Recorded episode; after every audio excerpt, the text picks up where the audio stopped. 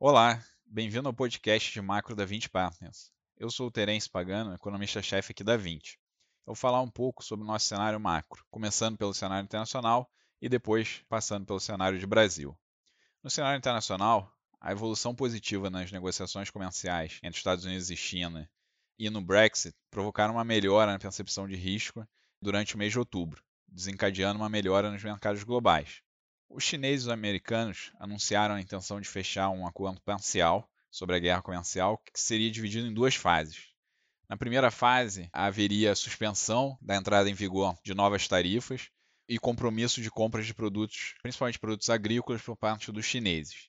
Nos últimos dias tem sido falado que eventualmente pode ser reduzido, é, já nessa primeira fase, algumas tarifas é, de parte a parte, que seria ainda mais positivo. E na segunda fase do, do acordo, é, eles tratariam sobre questões de propriedade intelectual e eventual retirada do restante das tarifas é, sobre os produtos.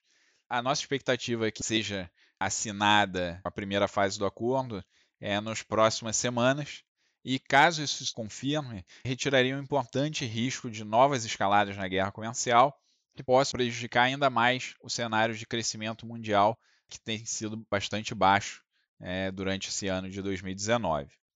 Outro tópico importante que teve evolução positiva no último mês foi o Brexit, porque o risco do Reino Unido sair da União Europeia sem um acordo foi bastante reduzido com as legislações que foram passadas no parlamento inglês, e com isso a União Europeia estendeu o prazo para a saída do Reino Unido até 31 de janeiro, enquanto o primeiro-ministro Boris Johnson está tentando realizar novas eleições em dezembro para aumentar o seu apoio no parlamento e conseguir aprovar o seu acordo do Brexit.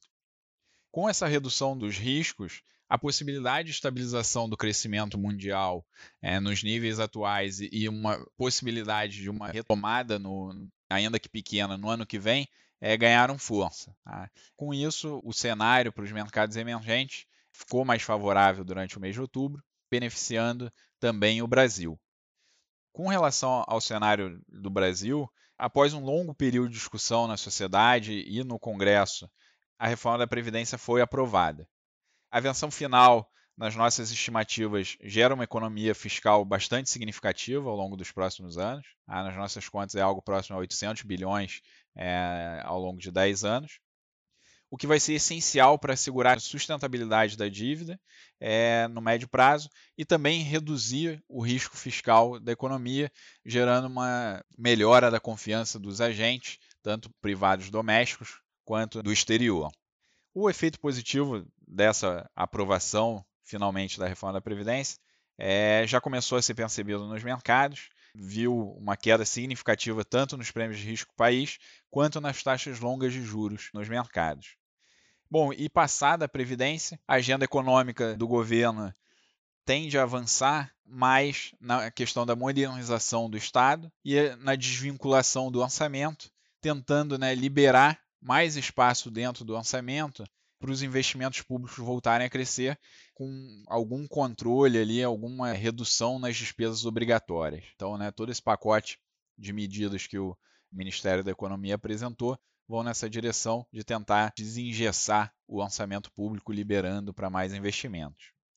É, nos dados econômicos, a inflação continua muito baixa. O último IPCA que foi divulgado é, mostrou uma variação anual de 2,5%, abaixo né, do piso da meta de inflação. Enquanto é pelo lado da atividade econômica, a gente está vendo alguns sinais mais consistentes de, de uma recuperação da economia, tá, que na nossa visão tende a ser gradual, é, mas porém com uma composição do crescimento bastante melhor, porque a atividade do setor privado, né, quando a gente olha para o consumo, para o investimento, está se recuperando acima da velocidade do PIB.